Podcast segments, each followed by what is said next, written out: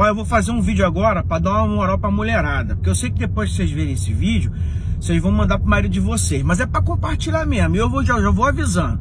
Os caras que não gostar do vídeo, meu irmão, nem vem retrucar não, que eu vou logo bloquear no, no, no Instagram. Presta atenção na história.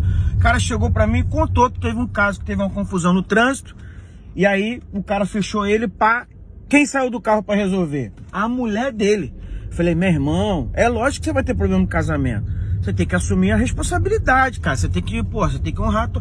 Aí falei com ele, expliquei, aí eu lembrei de que eu, eu, eu creio, né, numa teoria, teoria que o homem tem que se basear nos três P's. Pega a visão, hein? Primeiro P, o homem tem que ser proteção. Olha, por que, que o cara anda na frente da mulher? Não é porque ele é melhor, superior, não. É porque ele tem que proteger a mulher. Por que, que na rua o cara anda pro lado da rua e a mulher anda pro lado da calçada? Porque o homem é a proteção, não importa a confusão, se a mulher tá certa, se tá errado, o cara tem que proteger a sua mulher. É como uma missão que Deus deu pro casamento e essa é a função do homem. Segundo P, provisão. Não interessa se a mulher ajuda, se tem, se trabalha, tá desempregada, meu irmão, o cara tem que prover, dá o jeito, vende bananada.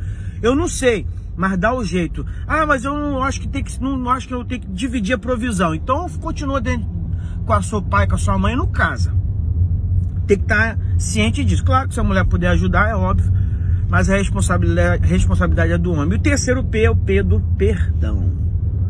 O homem sempre tem que estar pedindo perdão. Por que, que o homem tem que estar sempre pedindo perdão? Porque no final, o homem sempre está errado.